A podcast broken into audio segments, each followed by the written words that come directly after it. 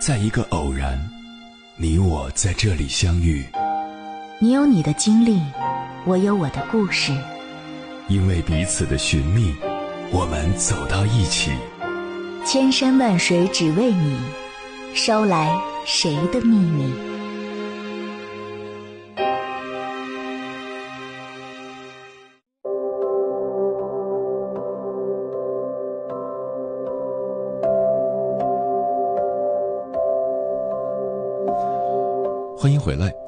夜行者，这里是正在直播的中国交通广播心灵夜话栏目《千山万水只为你》，深夜不孤单，我是迎波，我要以黑夜为翅膀，带你在电波中自在飞翔。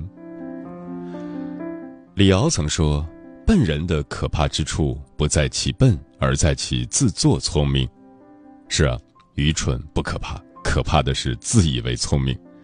那些真正聪明的人看起来都有点愚钝笨拙，他们从不过分显露自己的聪明，而是懂得做一个笨人，适当的吃亏，让身边人舒心自在。我们这一生中，每天都在遇见不一样的人和事，为人处事一定要清楚自己的位置，看清自己的角色，卖弄自己的聪明，远不如老老实实的做个笨人。在这里提供三点建议：一、交友不必太计较。周国平说：“大智者必谦和，大善者必宽容，唯有小智者才咄咄逼人，小善者才会斤斤计较。”此言不假。生活中，我们常见锱铢必较之人，遇到事情寸土必争，争到面红耳赤；更甚者，拳脚相向。殊不知，事事较真只会损耗精力财力，结果得不偿失。网友小玲分享过自己的故事：她毕业后和朋友一起合租，起初大家相处融洽，却在水电费的缴纳上产生了冲突。朋友宁宁以工作原因强调自己一周只有三天在房间里，且时间极少，水电费应由小玲来承担。这说辞让小玲心生不满，因为当初定好的水电费平分，现在却反悔。但为了相互间的融洽，小玲容忍了宁宁的这一要求。事后，大家因此就有了些隔阂。一次，二人难得休假，宁宁便提议去聚餐。点菜时，宁宁自顾自地挑选了自己喜欢的菜式，没有询问小玲爱吃的。结账时，宁宁说自己减肥，一桌菜都没有吃多少，都是小玲吃的多，她那份理应付最少的钱。面对宁宁的各种说辞，小玲实在忍无可忍，在月底就退租另租。最终搬起石头砸自己脚的宁宁，不得不一个人摊下高昂的房租。世间之事，计较来计较去，最终被计较的还是自己。很多时候，人之所以不够快乐，不是得到太少，而是计较的太多。毕竟，人生所必须的平和、喜悦、爱，没有哪一样是可以通过计较得来的。与其总让自己深陷计较的纷扰和纠结中，不如笨一点，睁一只眼闭一只眼，计较少了，福气就深了。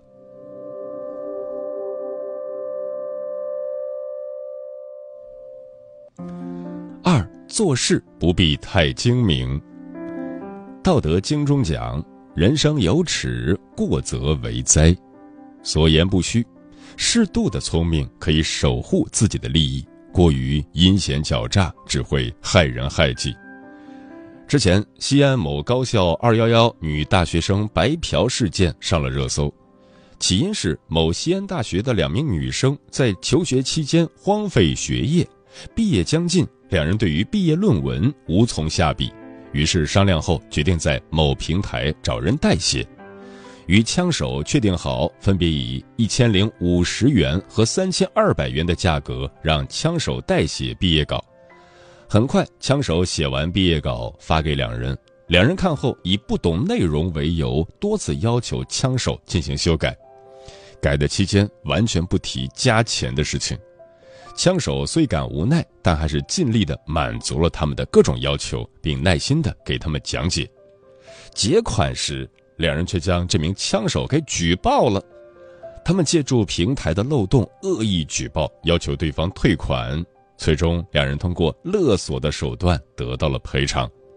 枪手气不过，钱没赚到不说，反而惹得一身骚，越想越气，于是就把这段遭遇发到了网上。精明的网友们很快就扒出了两人的真实身份，学校也得知了他们的恶行，最终两人被延期毕业，竹篮打水一场空。法国作家拉罗什·福柯曾说过。诡计只是一种贫乏的精明。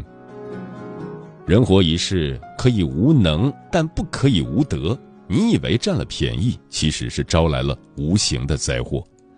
精明的人无时无刻都在研究如何算计别人。世间一切皆有因果，过于精明算计别人，最后只会自栽跟头。而厚道的人。待人真诚，不刻薄；做事正直，不欺诈，终究会得到相应的福报。精明不如厚道，算计不如实诚。一个人只有真诚厚道，才能将人生之路越走越宽，收获好的结果。三，做人不要走捷径。网上有句话。美貌是优先入场券，不是永久通行证。可惜，并不是谁都明白这个道理。王义安笔下的王琦瑶就是如此。王琦瑶是上海老巷弄的女儿，她仗着自己的容貌出众，便想着靠这一点捷径过上富人般的生活。有一次，王琦瑶陪同学去影视片场时，结识了摄影师程先生。程先生给他拍摄了一组照片。刊登在上海生活杂志上，王启尧也因此成了学校的名人，并获得了众多名誉和出彩的头衔，让无数富商慕名而来。程先生对王启尧的感情，王启尧是知道的，但不甘平庸的他选择忽视程先生的心意，转身投入了李主任的怀抱。李主任不仅是军政界呼风唤雨的人物，而且还是情场老手。王琦瑶被其外表吸引，沉沦，甘愿成为李主任圈养的金丝雀，搬进了华丽富贵的牢笼。时间久了，王琦瑶的花样年华也开始逐渐逝去。不幸的是，李主任在一场空难中身亡，失去了依靠的王琦瑶在风雨飘摇的上海毫无立足之本。英国首相丘吉尔曾说：“主宰命运的不是机会，而是选择。”王琦瑶选择李主任来改变命运，企图靠李主任的圈养过着安逸的生活。可惜最后因李主任的意外身亡，自己也落得个悲剧收场。圣经中有句话：“引到灭亡，那门是宽的，路是大的，进去的人也多。”引到永生，那门是窄的，路是小的，找着的人也少。人总是习惯性的选择宽门，可越往后才发现路越走越窄，而一开始选择进入窄门的人，道路却愈发的宽广。这就是著名的窄门思维。一味靠着美貌去达成目标者，靠山终有倒塌那天。来的最容易的东西，往往失去的也最快。人生路上，所谓捷径都是陷阱。一个人若是产生了走捷径的念头，最终只会被命运的轮盘推向深渊。后半生，愿你通透明朗，学会凡事靠自己，一步一步的将人生之路走宽。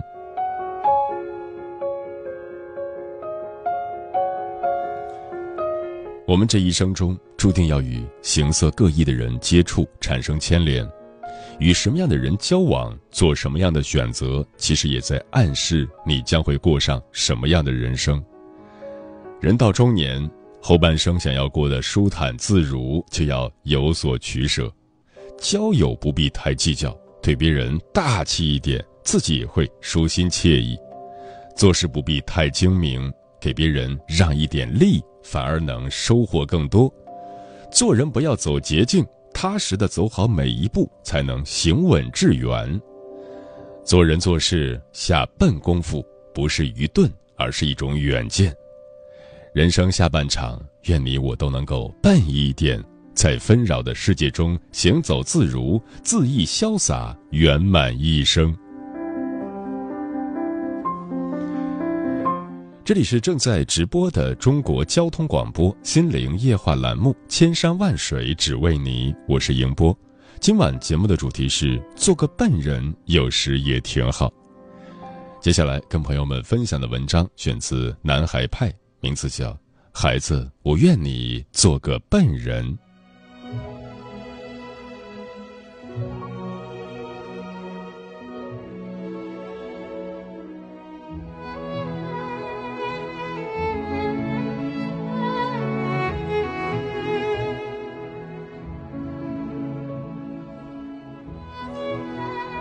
这几天儿子开始上网课了，他很抗拒，嘴里一直嘟囔着：“真麻烦，还不如去学校呢。”孩子再没斗志，老母亲也要一个劲儿地催促他学习。帮他搞定好一切上课设备后，我便出门上班了。这是儿子第一次上网课，内心始终牵挂，怕他适应不了这种方式，也担心他自制力不够，偷偷玩手机。打开监控，看看家里的情况。发现他很乖，正儿八经地坐着一动不动，这让我放心了。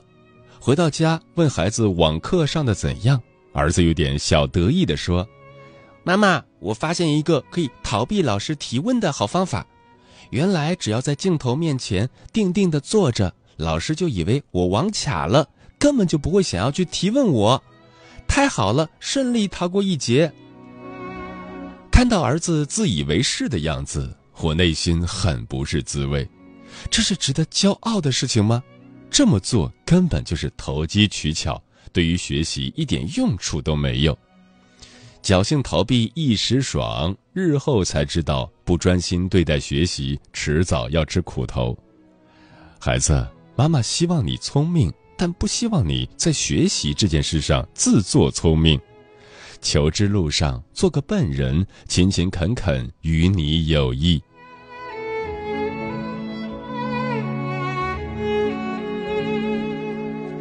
学习从不是件能侥幸的事。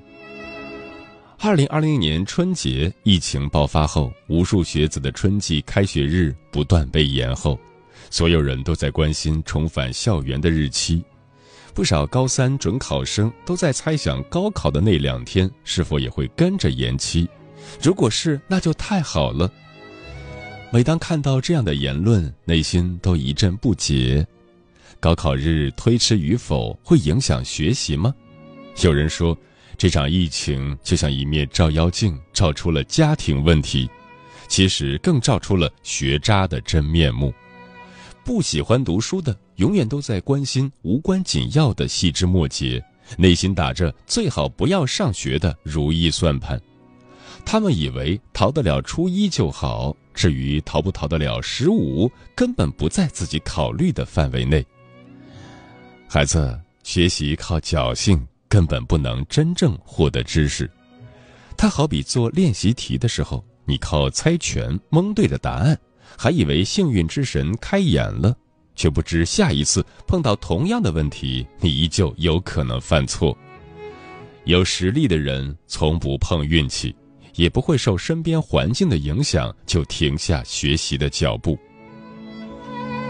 前段时间衡水一中又火了，其他人还在抱怨怎么还不开学，一中的高三学生们早已进入备战状态，作息和学校一样。每天五点四十分起床早读，到点上网课，一天下来还做了八套题。为何要这么拼？难得全民放长假，放纵一下又何妨？这些勤奋的孩子说：“明年是新高考，没有退路，但也不希望高考延期。”他们深知滥竽充数从不是好方法，大浪淘沙过后，只有真正的金子才会留下。孩子。妈妈不求你只在题海中遨游，更希望你能像这些哥哥姐姐们一样，不侥幸、不耍心计，脚踏实地的学习。书山有路勤为径，求学路上笨一点没关系。今日负重前行，明日才能在终点调神畅情，痛快言欢。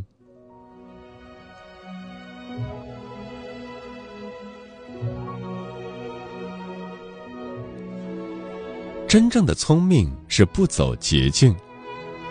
二零一九年十一月份，量子波动速读引发全民关注。培训机构称，学员能在几分钟内看完十万字，甚至闭着眼睛摸书就能读懂书的内容。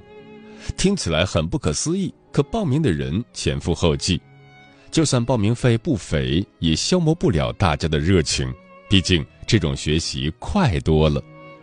然而，真相是，参加培训的孩子只顾着快速翻书，连书本的字都没来得及看清楚，能学到什么可想而知。有网友说，弟弟报了两年，花了五六万，并没有效果。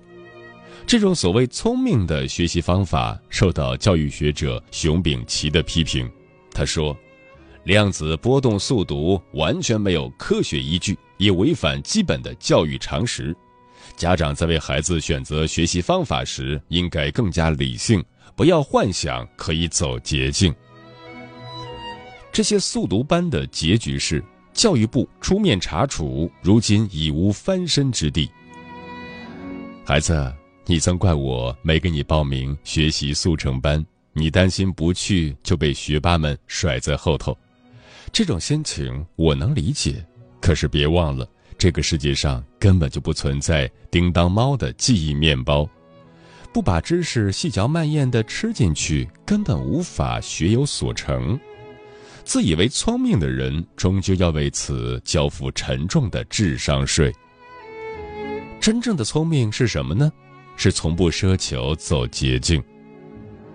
晚清四大名臣之首的曾国藩告诫过他的孩子。余于凡事，皆用困之免行功夫，而不可求名太骤，求效太节也。熬过此关，便可少进；再进再困，再熬再奋，自有亨通精进之日。这是多真实的道理呀！无论做什么事，都要一步一个脚印，不要急于求成，也不要想着走捷径。耐得住寂寞和煎熬，才能成为人上人。那些靠小聪明走捷径的人，最后都绕了远路。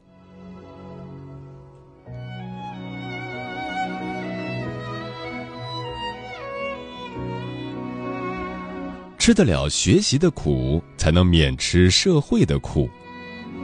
徐小平说过。当有两件事摆在你面前，一件你轻松可以上手，一件需要你从头学习摸索，别犹豫，选那件难的。学习从来不是一件容易的事情，它有点苦，也充满挑战。但是，战胜困难，不就更容易收获到成功的喜悦吗？孩子，我愿你在学习路上能啃下学习的苦，好让你未来品尝到生活的甜。如果你觉得难，不妨试试以下这三件事：一，找出你感兴趣的事情是成功的开端。孩子，学习是自己的事，要你自己感兴趣才会觉得有意义。先想想哪些东西最能引起你的兴趣，就是当你在谈论他或者想到他时，你会有满满的热情和干劲。隔壁家的明明哥哥。他很喜欢玩模型，整天拆来拆去，说自己以后想要造飞机，这是他的兴趣，也是梦想。虽然遥远，但他肯一点点开始组装，便是最好的开始。有人说，兴趣是最好的老师，此话一点也不假。只有你找到心中所爱，你就会有想要开始的动力，这开头也就没那么难了。二，列出你的目标计划是成功的方向。做事无计划，盲人骑害马。孩子，你不需要觉得做计划很难，只需要在每天开始行动前分一下难易程度。妈妈觉得你可以参考一下李玫瑾教授分享过的一个写作业的习惯培养方法。他说，将作业分成三个区：容易、难、容易。开始先写容易的，写完休息一会儿，紧接着写难的，坚持写完再去休息玩一会儿，最后再写容易的。其实这就是规划。当你把想要做的事情列出来，挑容易的先做，有了信心再去挑战难度大一点的，这部分花的精力和时间较多，但没关系，坚持到底，完成剩下的就好办了。三，及时总结反省是成功的保障。孩子，知道为什么妈妈特别喜欢问你在学校的经历吗？就是希望能回顾下每天的生活，收获了什么，失去了什么，明白了什么。孔子“吾日三省吾身”的精神，妈妈希望你牢牢记住。经历过的事情是最好的教训，认真自省能带动你对自己的思考和认识，总结经验能帮助你规避问题。这将对你持续不断的向前进提供莫大的助力。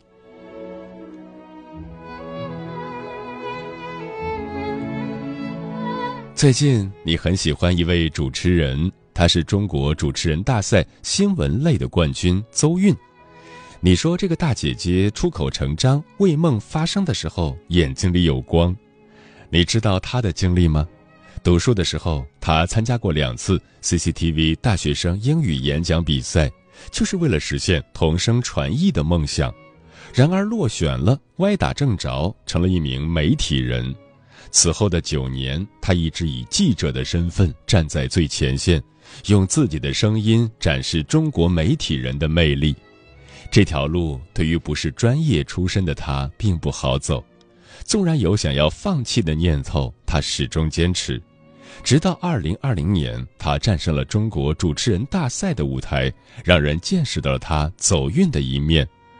在所有人钦佩他临场不惧、自信淡定的底气时，他说：“我想我的底气可能来自于在过去的九年，我的报道是我一条一条跑出来，一个字一个字敲出来，一个画面一个画面编出来，一场直播一场直播完成出来的。”生命见证过多少真实，付出过怎样的努力，我希望就会有怎样的底气。孩子，投机取巧、心存侥幸都无法成为一个人真正的底气。再聪明的人，他也是靠一步一个脚印的笨方法，拼搏努力在向前迈进。任何的成功，终究离不开一股拼到底的蛮劲。愿你能趴下身子，脚步落到地上，以梦为马，不负韶华。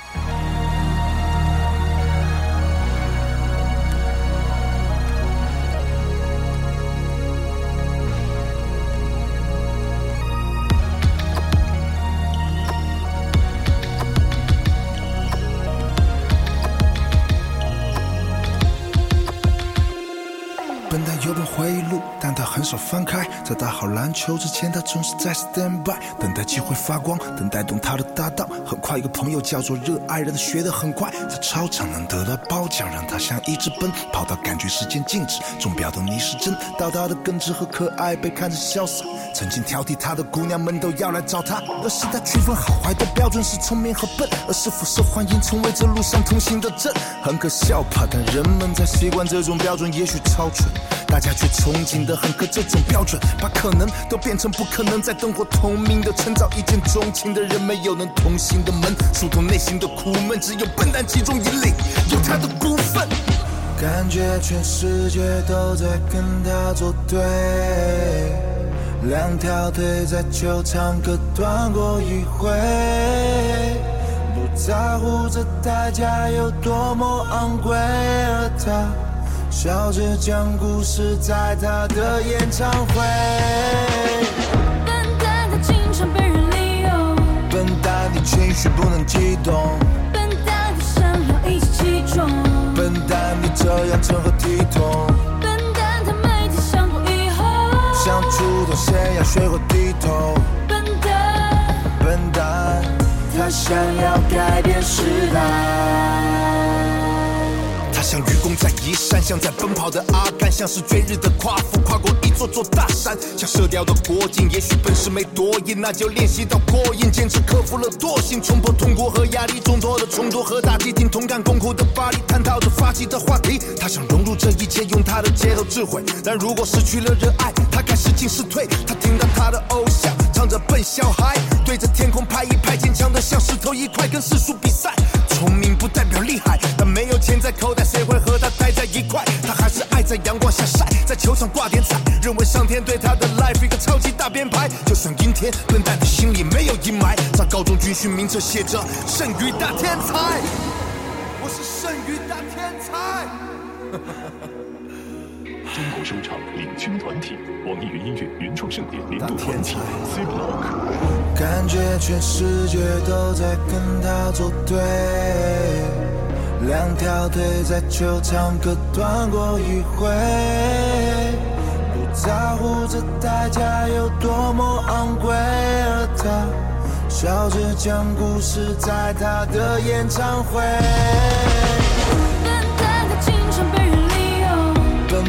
情绪不能激动。